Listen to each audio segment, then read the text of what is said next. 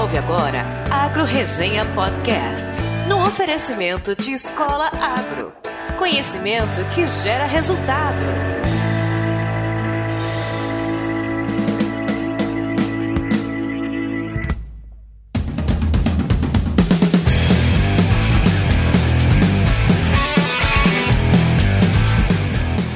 Olá pessoal, aqui quem fala é o Paulo Ozaki. Seja bem-vindo ou bem-vinda a mais um episódio do Agro Resenha. Como você sabe, a porteira desse podcast não tem tramela para quem busca se informar sobre assuntos ligados ao agronegócio.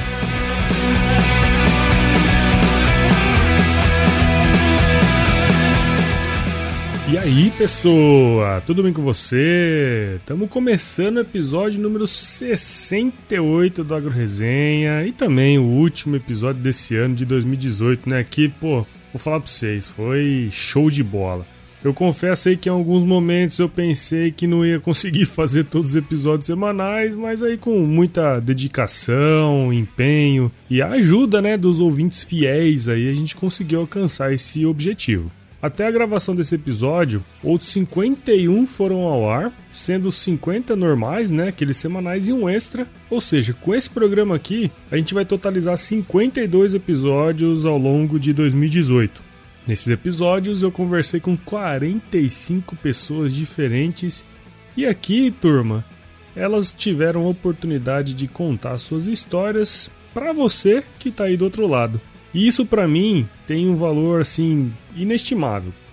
Ao somar todos os episódios, foram mais de 27 horas de conteúdo gratuito aí na palma da sua mão, cara, ou melhor, né, no seu agregador de podcasts. Nos dias atuais, a falta de tempo e grana já não é mais desculpa para não adquirir conhecimento.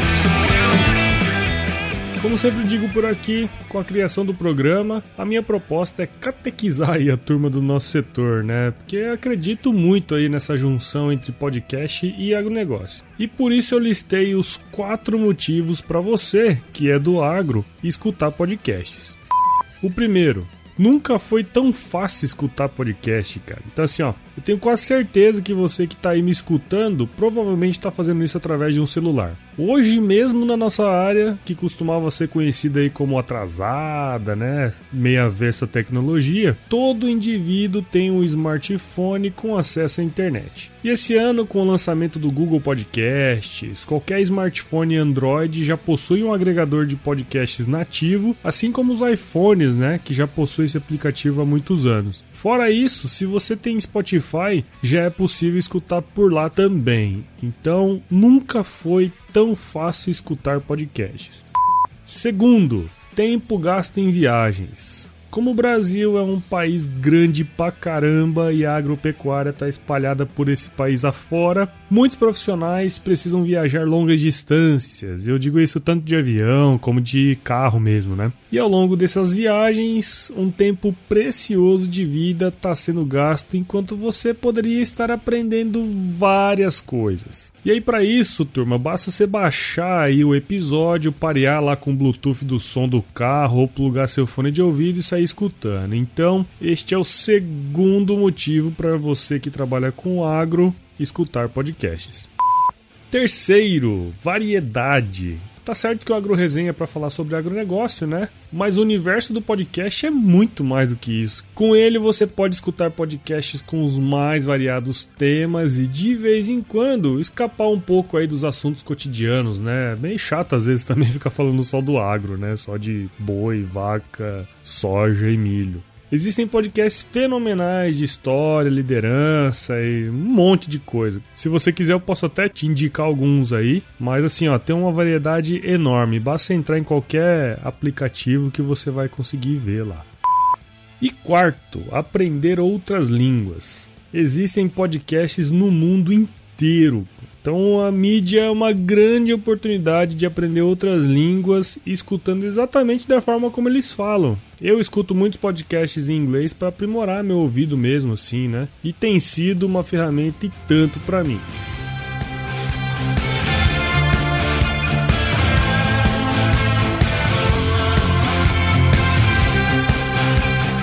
Então esses foram os quatro motivos aí que eu Acredito que você que trabalha com água tem que ouvir podcast. E parece que a minha catequização aí que eu falei tem dado certo até agora. Então, assim, nesse ano até o momento foram feitos quase 31 mil downloads, o que dá uma média aí de 600 downloads por semana no Agro Resenha. E o mais interessante é que desde setembro a quantidade de downloads por mês passou dos 3 mil, fazendo com que a média de download semanal passasse dos 800. Olha só que legal. E vale lembrar que a partir de outubro, o Agro Resenha começou a ser distribuído também pelo Spotify. Olha só que bacana. Eu acredito que ter entrado aí no Spotify ajudou bastante o podcast a crescer o número aí de ouvintes. Só para você ter uma ideia, em menos de 3 meses disponível lá, o canal já tem 285 seguidores e mais de 3 mil downloads. Ou seja, o Spotify chegou para ficar e tem ajudado muito na divulgação do trabalho. E nessa divulgação, eu comecei a perceber a quantidade de gente que escuta o podcast, e não só do Brasil, mas em outros países, né? O que é simplesmente animal. Por motivos óbvios, o Brasil é sim a maioria esmagadora, mas em ordem de importância aí, países como Estados Unidos, França, Reino Unido, Japão e Paraguai estão lá no topo da lista de audiência de ouvintes de fora do Brasil. Então assim, eu posso dizer sem pestanejar que tudo isso me encheu de felicidade neste ano de 2018, mas o que mais me deixou feliz foi a resposta dos meus ouvintes ao chamado do apadrinhamento. É, isso foi completamente demais. E o programa dessa semana é uma homenagem a todos os padrinhos e madrinhas em que eu responderei as perguntas enviadas por eles. Não sai daí que vai ser muito top, turma. Mas antes de ir pro programa, eu faço questão de agradecer um por um. Quando eu lancei o programa de financiamento coletivo lá no início de julho desse ano, eu nem imaginava que evoluiria tão rápido. E ao valor de uma cerveja litrão no boteco mais próximo, 29 padrinhos e madrinhas têm ajudado o podcast mensalmente, aí com um valorzinho simbólico, né? Mas já ajuda muito. Então, de coração mesmo, eu vou citar o nome de todos aqui. São eles o Paulo Henrique Safortes, Marielle Bife, Fábio Makoto Kuno, Michael Ortigara Goulart, Luciano Mendes, César Kobayakawa, Cleomar Amaral, Michele Santana, Lucas Fux, César Augusto da Silva Bessa, Paulo Massaharo Ozaki, Maria Luísa de Moraes Ozaki, esse sobrenome eu já conheço. Fernando Borges, Luiz Fernando Saquete Dias, Geide Antônio Figueiredo Júnior, Rondine Carneiro, Jaime Sanches da Cruz Rios, Marcos Mamoro Fugiu, Otto Ozaki, eu conheço o sobrenome também.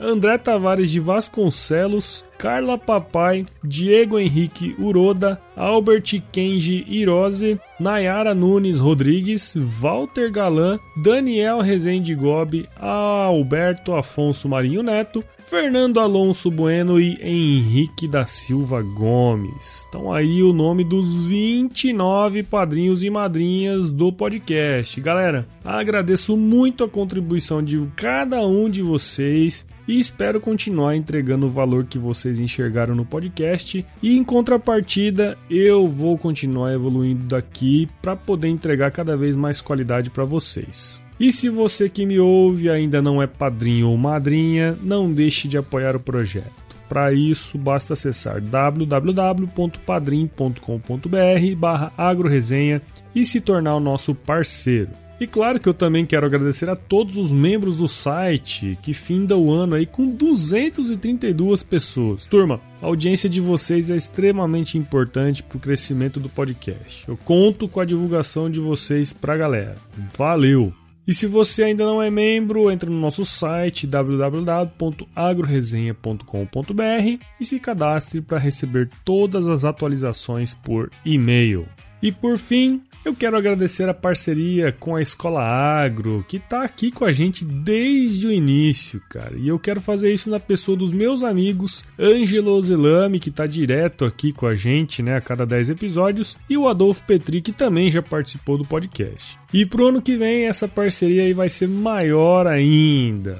Vocês não perdem por esperar. Aí ah, antes que eu me esqueça, né, os 10% de desconto em qualquer curso online para os ouvintes do Agro Resenha Resenha continuam valendo, né, como sempre. Então entra lá no site deles www.escolaagro.com.br, digite o código promocional AgroResenha e adquira o seu curso. Bom, então vamos para as perguntas dessa turminha aí, que eu já tô até tremendo na base.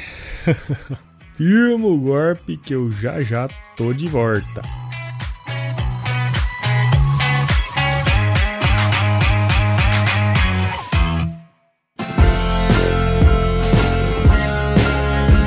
Bom, turma, eu tô de volta aqui com esse episódio especial de fim de ano.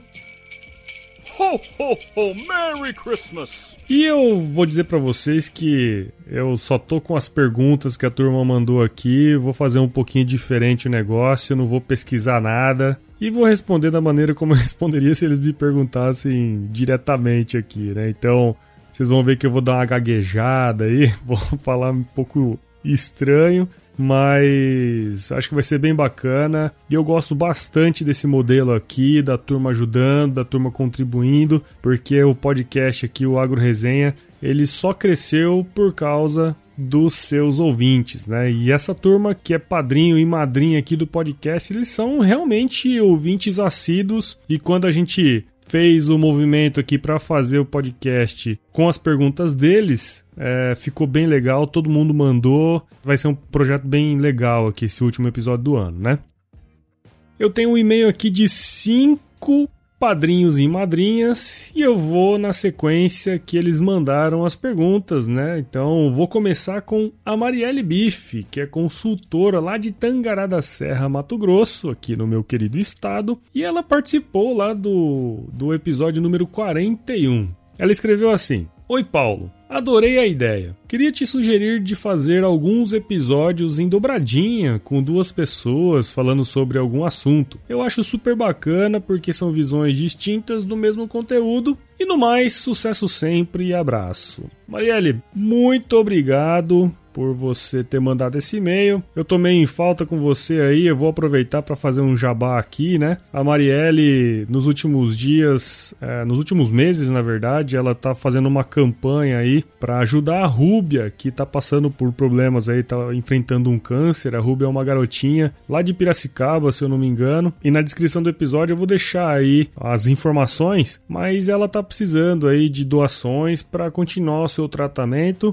que é bastante oneroso, quem já passou por isso sabe. Então, quem puder ajudar a Marielle nessa empreitada, por favor, o façam. E agora vamos para a pergunta dela. Que é o seguinte, é, eu sempre pensei, na verdade, Marielle, em fazer episódios nesse sentido, sabe? Trazer gente, dobradinha mesmo, fazer duas, três pessoas. Ah, o que acontece é que às vezes é muito difícil fazer isso, sabe? E, e eu tenho uma certa limitação de equipamento aqui que me impede um pouco fazer isso. E tem uma outra coisa também. Normalmente, as pessoas com quem eu converso, elas muitas das vezes nem sabem o que é um podcast. Então, nos podcasts famosões aí, a turma que participa normalmente tem o equipamento próprio, vai lá e grava a própria trilha de voz, porque depois para editar fica muito mais fácil, né? Quando eu mando aí pro, pro editor, por exemplo, pro senhor A, fica muito mais fácil eu tenho várias faixas é, separadas, né? Então, como a turma do, do agro normalmente nunca se ligou nisso, muitos deles é, só tem o computador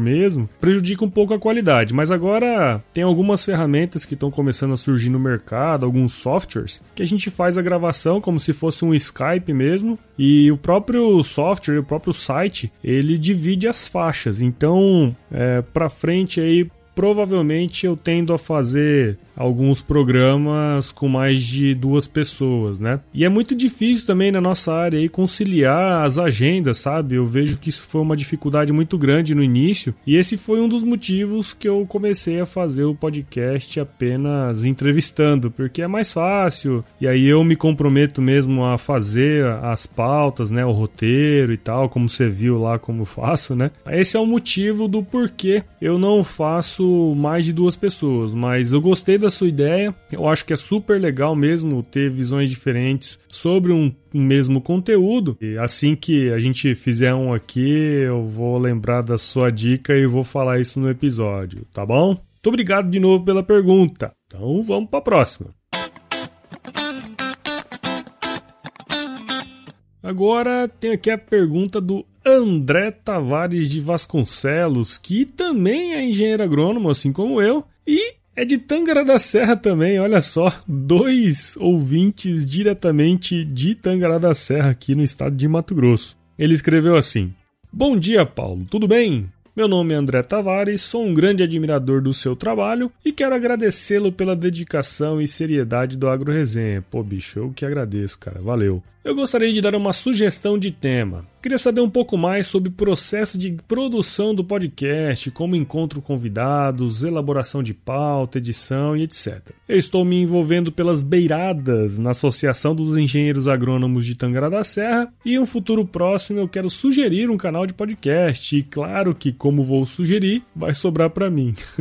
Sempre, né, cara? Bom, hoje não precisa molhar a horta. Choveu por aqui. Abraço. Olha só muito bom, André. Cara, bem legal essa sua pergunta. Assim, sempre quando eu converso com a turma, eu conto um pouquinho como é, né, o processo de produção aqui do Agro Resenha. E vou dizer para você que uh, esse modelo que eu tenho hoje, ele foi sendo desenvolvido, na verdade. Ele, eu, ele não tinha começado com essa ideia. Como eu falei na pergunta anterior da Marielle, a ideia era fazer um podcast muito parecido com a maioria dos podcasts que existem aí no, na, na podosfera, né? Você pegar aí, por exemplo, o Mamilos, você pegar o Jovem Nerd, né, o Nerdcast. Eu pensava em fazer um podcast daquele estilo, mas tudo me levou para isso agora, né? E o processo, por exemplo, de encontrar convidados, elaborar a pauta, que me guiou a vir para esse modelo que eu tô hoje. Eu vou aqui pelos itens que você colocou, né? Como encontro convidados, elaboração de pauta e edição. Bom, para encontrar convidados no início do podcast, eu obviamente recorria aos meus amigos, né, cara? Então, como eu sou agrônomo também, tenho vários amigos que atuam em diversas áreas, então fui fazendo contato de um, contato de outro, e aí fui encontrando diversos convidados. E à medida que o tempo foi passando, essa turma que participava ia indicando outros convidados, falando assim: ó, oh, esse cara aqui é legal, acho que é um cara bacana de você conversar. É, no meio tempo aí eu descobri. Descobri não, né? Eu comecei a utilizar mais o LinkedIn, cara. O LinkedIn é uma puta ferramenta legal para encontrar pessoas que estão fazendo coisas diferentes. Então, eu trouxe várias, vários entrevistados aqui que eu encontrei lá no LinkedIn é, depois de uma postagem, quando colocou alguma coisa relacionada ao que trabalhava, né? Então, é, esses são os métodos aí que eu fui encontrando convidados. Primeiro, eu fui utilizando os amigos, né? Isso é óbvio.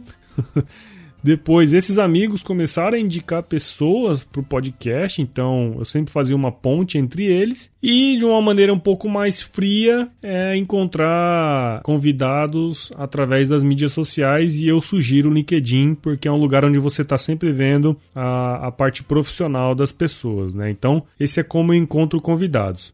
Elaboração de pauta. Cara, é, esse é um ponto bem, bem importante do podcast, porque é legal que o programa ele conte uma história, né? E quando você tem que contar uma história, você tem que conhecer um pouco. Então tem muito, muito assunto, muita área e muitas pessoas que eu entrevistei aqui que eu não conheço. Então o que, que eu normalmente faço? Eu peço para a pessoa que está sendo entrevistada me passar algum trabalho, algum artigo, alguma coisa, e até mesmo às vezes peço para eles me passarem a experiência deles, um briefing assim do que eles fazem, porque através disso eu uso um pouco do conhecimento que eu tenho, busco conhecimento é, em artigos acadêmicos, na internet, de uma forma geral, e utilizo o que ele me passou também para formar uma pauta. E assim, os feedbacks que eu recebi bem no início, a turma falava: Ó, oh, cara, o seu podcast ele tem que ter conteúdo e tem que ser relevante. Então essa é uma coisa que eu levo bastante assim. Eu tento fazer com que os programas eles sejam relevantes, tenha sempre alguma mensagem que o ouvinte vai escutar e vai ter aquilo ali como algo que, bom, valeu a pena escutar esse episódio, né? Então, um ponto que é super importante e que eu até comentei no, no, no, na pergunta passada é que, assim, a grande maioria da turma do agronegócio eles nunca participaram do podcast, muitos deles não sabem nem o que, que é um podcast. Então, eu tento deixar tudo muito bem escrito, as perguntas, a ordem delas, para que ele se sinta mais à vontade e eu consiga conduzir a conversa de uma maneira mais estruturada. entendeu? Como a turma não tem noção do, no, no, geral, né? Como a turma não tem noção do que é um podcast, é importante que eles estejam bem pautados sobre o que vai ser falado, sobre o que vai ser abordado no episódio, né? Então, essa é uma parte bem importante. Então, esse foi o segundo. E o terceiro, que é a edição que você me perguntou aqui, no início eu fazia, meu, é, por conta, eu fui aprender, cara. No, no YouTube aí tem um monte de coisa. Né? Então, assim, eu uso um programa que chama Audacity. Ele é um programa livre, né? Ele não é pago, ele é gratuito. Então, é tranquilo de usar, não tem que pagar nada. E assim, é, foram várias madrugadas editando podcast, aprendendo e tal e tal, né? Só que chegou um momento que eu precisava, cara, sair dessa, porque consumia praticamente todo o meu final de semana e talvez, não sei se você sabe, os ouvintes aí, muitos deles devem saber, eu vou ter uma filha agora. Então eu pensei há uns 20 episódios atrás que eu precisava terceirizar esse serviço, nem que eu tivesse que pagar. Foi aí então que eu encontrei o meu grande parceiro, o Sr. A. Que me ajuda muito no, na edição aí. Óbvio, ele cobra um valor, que é normal, mas ele me livrou dessa, dessa alcunha aí de ter que editar o podcast, porque demora bastante tempo. Então, para ele é super rápido, ele edita o podcast podcast rapidão e passa para mim tudo prontinho, eu só faço a revisão. Então, uh, essa questão da edição, uh, hoje eu consigo, por exemplo, me concentrar mais em elaborar, procurar entrevistados do que ficar editando, porque vou falar para você, dá um trampo. Só que é importante para quando você for pagar por um serviço, você já sabe mais ou menos como fazer. Então, eu sugiro que comece aí editando e sempre pensando em terceirizar esse negócio. Beleza? Eu acho que da sua pergunta já foram respondidas todas. Muito obrigado, André, pela pergunta aí que você enviou e obrigado pelo seu apoio, cara. Valeu! Então vamos para a próxima aqui, que é o meu xará, Paulo Henrique Safortes, que também é agrônomo, só que lá de Lavras, em Minas Gerais. Que massa, olha só. Ele escreveu assim: Olá, Paulo. Tudo bom demais, e você? Cara, sou muito fã do seu trabalho e apesar de não me manifestar muito, sempre compartilho os podcasts com os meus contatos. Vou pensar em mais sugestões, mas fica alguns agora sobre o Agro Resenha 2019. Quais as expectativas, os temas a serem abordados? A cadeia da cafeicultura, quais são as tendências em qualidades de bebidas? bebidas, Estamos numa onda de cafés fermentados. Particularmente eu não gosto tanto. Outra, temos tantos eventos no país ligados ao agro, mas quais estão realmente com qualidade? Quais são as programações para o próximo ano? Parabéns pelo trabalho e vamos mexer no doce. Que não falte chuva para molhar a horta. Grande abraço. Valeu, valeu, Xará. Olha só, cara, você fez aí três perguntas e como eu falei, né, eu vou dar aqui as minhas opiniões, né? Com relação aí aos temas que vão ser abordados pro ano que vem, sinceramente eu já tô planejando, né, 2019, já tem episódios aí até o final de fevereiro, provavelmente eu vou voltar aqui no final, provavelmente não. No, no último, na última segunda-feira de janeiro nós vamos voltar, né? Eu vou dar um tempo a mais aí esse ano porque a bebê vai nascer agora, então tem que ter um tempinho com ela aí também. E tô entrando no novo emprego, então tudo isso influencia. Mas os temas a serem abordados, eu vou seguir mais ou menos o padrão que eu sigo, né, que eu segui agora em 2018. Eu vou aproveitar muito as amizades, trazer gente diferente aqui pro podcast. Inclusive, se os padrinhos e madrinhas e todos os ouvintes aí quiserem é, sugerir pautas, sugerir entrevistados, é só entrar em contato aí, mandar no, no e-mail contato@agroresenha.com.br, sugerindo, né, ou nas redes sociais aí, que isso é, é a melhor forma para trazer novos convidados, novos temas, né? Essa questão da cafeicultura, cara, é uma coisa bem interessante. Eu já tenho procurado pessoas aí para falar sobre isso. Inclusive, eu estava tentando trazer um, um produtor aí de Minas Gerais para falar sobre cafés premiums, né? Essa, essa questão aí. Eu vejo é, essas bebidas de qualidade como uma coisa bem interessante, né? Se a gente pegar a Colômbia,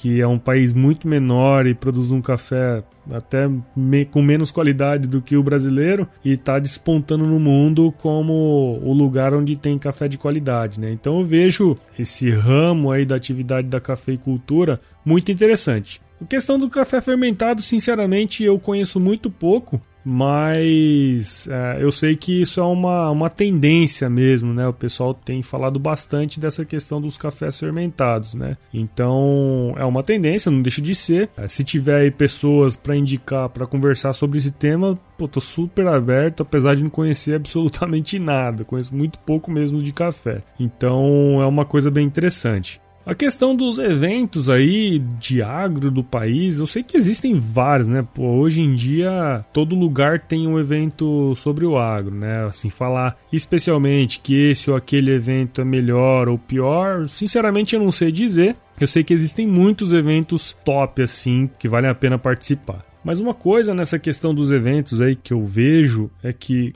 cada vez mais os eventos eles precisam ser regionalizados, sabe? Eu acho bacana aqueles eventos, é, cenário nacional e tal e tal, mas o Brasil é muito grande, cara. Eu acho que é muito pobre se a gente ficar dependendo de um ou outro evento para falar sobre o Brasil inteiro. Então, eu cada vez mais estou gostando de eventos que tentam abordar problemas e situações relativas à região, sabe? Então, é, eu não sei aí como é que é na região de vocês aí, na região aí de Lavras, mas meu, tente procurar os eventos é, chave assim para realmente melhorar a questão regional, sabe? Eu acho que esses são os principais, assim. Eu, em termos de eventos nacionais, eu acho que cada vez mais eles vão ser apenas é, direcionadores, mas os que vão realmente fazer a diferença são os eventos regionais. Valeu? Essa é a minha opinião, né, cara? Vamos pra frente.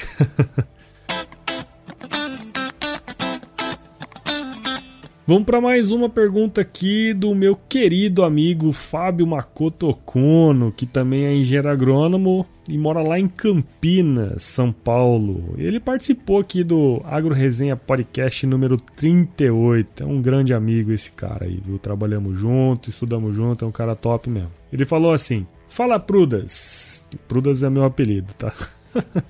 Tenho essas questões. É possível sobreviver de podcasts? Por que não aproveitar as mídias também no YouTube? É verdade que cavalo dorme em pé?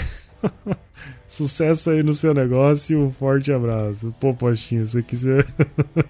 Chegou de calça curta, hein, cara? Vamos lá, primeira. É possível sobreviver de podcast? Olha, poste. É, é possível, cara. Hoje tem aí alguns, alguns grandes podcasts aí, que é o caso do Nerdcast, que começou há muitos anos, o próprio Café Brasil do Luciano Pires. Tem uma turma aí que tá conseguindo sobreviver disso. Óbvio que não só dos podcasts, né? Mas eles conseguem sobreviver disso. Faz poucos meses, eh, teve uma pesquisa nos Estados Unidos que mostraram que os podcasts lá, em 2017, faturaram mais de 300 milhões de dólares, cara com anúncio, essas coisas, sabe? E aqui no Brasil existe essa eterna briga aí, esse, esse eterno lance de que é, podcast é feito amador e tal. Assim, hoje eu faço podcast porque eu quero mesmo, não tenho a intenção de, no curto prazo, sobreviver disso. Mas, cara, se surgir oportunidade de poder ganhar uma grana é, fazendo podcast, eu não tenho dúvida que eu vou atrás disso, né?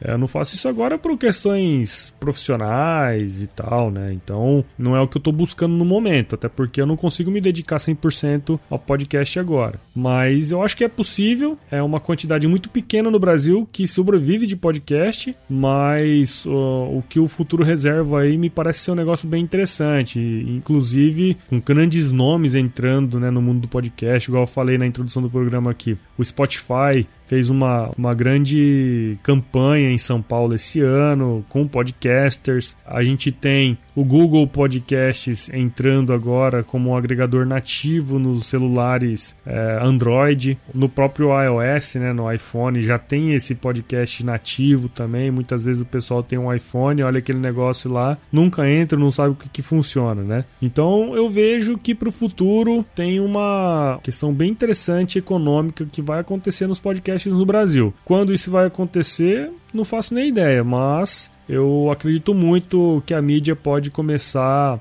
a se tornar relevante no que diz respeito à parte de marketing para as empresas, né?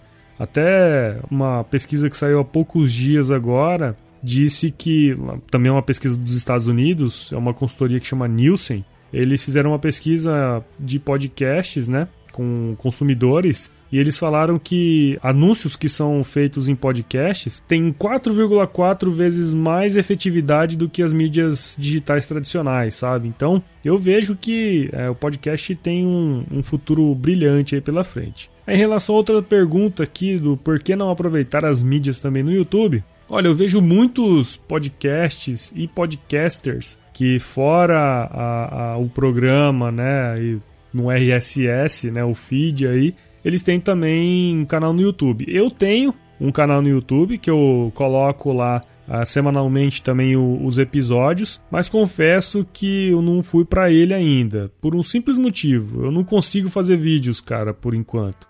Áudio já é um trabalho danado para editar. Vídeo, então, eu nem comecei. Eu teve uma época que comecei a fazer uns negocinhos lá no YouTube, mas já parei, cara, porque não dá tempo de aprender agora. Então, e também não é uma prioridade. Primeiro eu quero estabelecer aqui o podcast. Mas sim, tem muita gente que aproveita, eu acho que é uma boa mídia também, mas precisa de constância. É, o YouTube tem os, os algoritmos lá que se você não postar uma vez por dia, uma vez a cada dois dias, é complicado, sabe? Então eu não tenho tempo para postar direto, então por isso que eu não uso muito, beleza?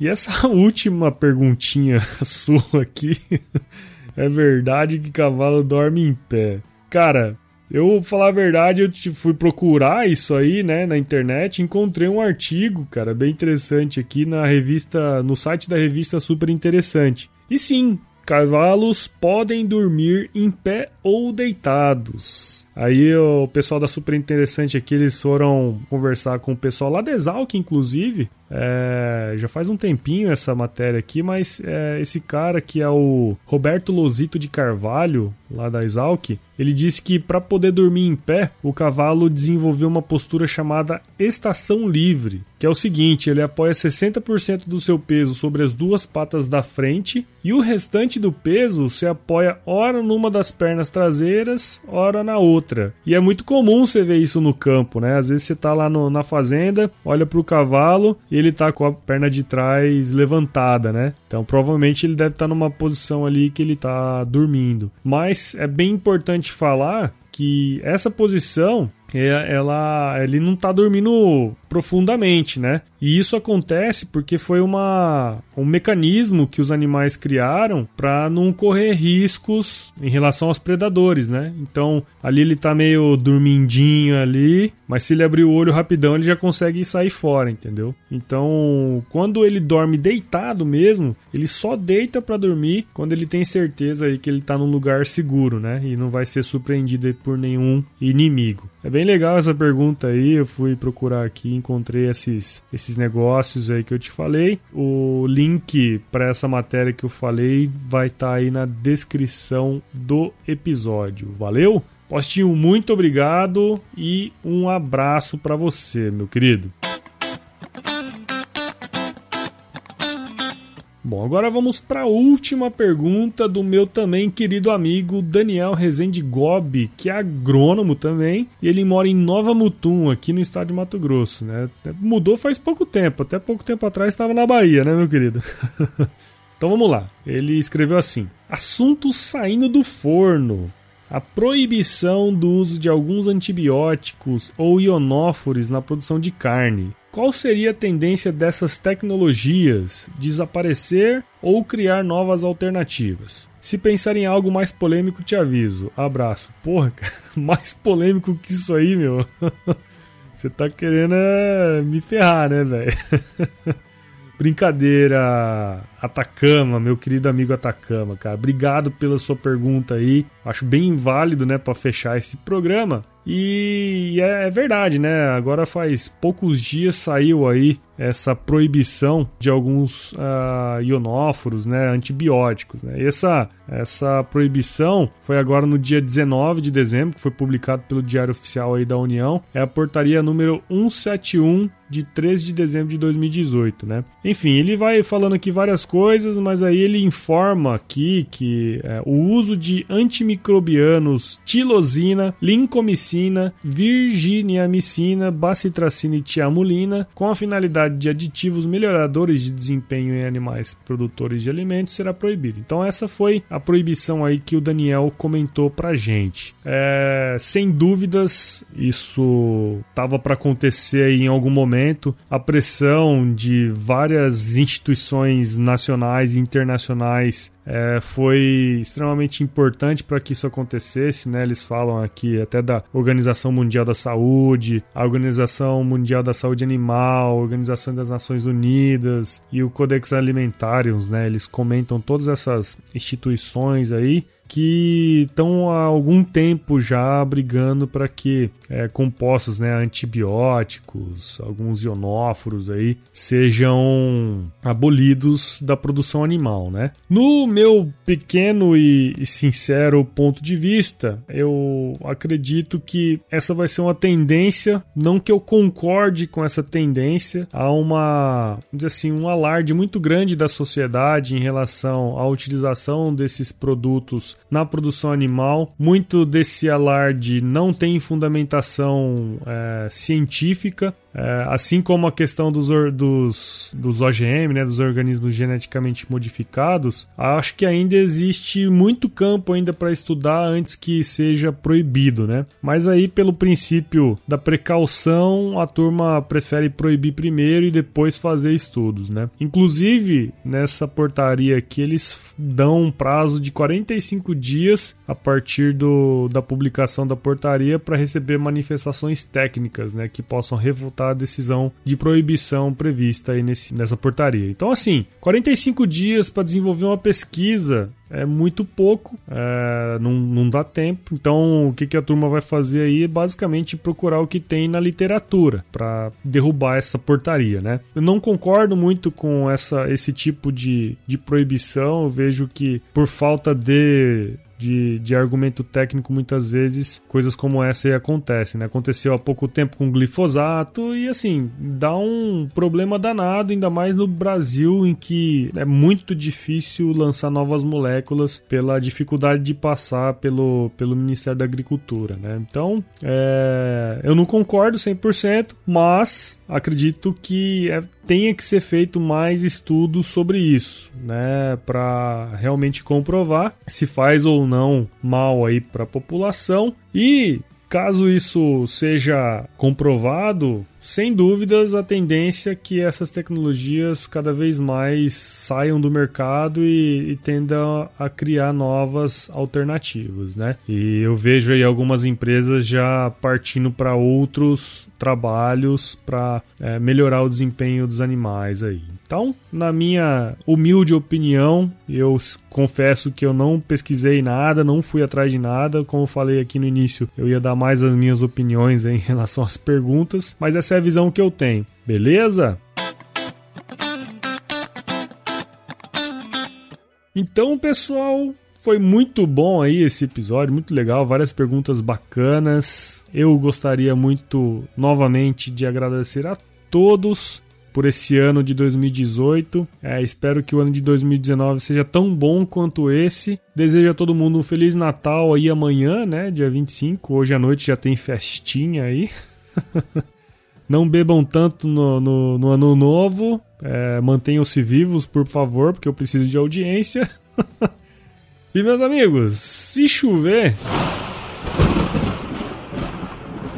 Não precisa molhar a horta.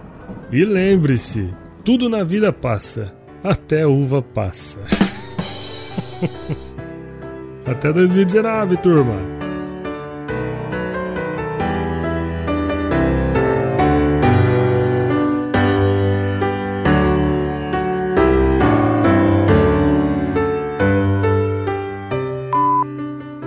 Tempo e grana já não é mais desculpa para não eu tenho quase certeza que você tá. Mas o. André Tavares de Vaco.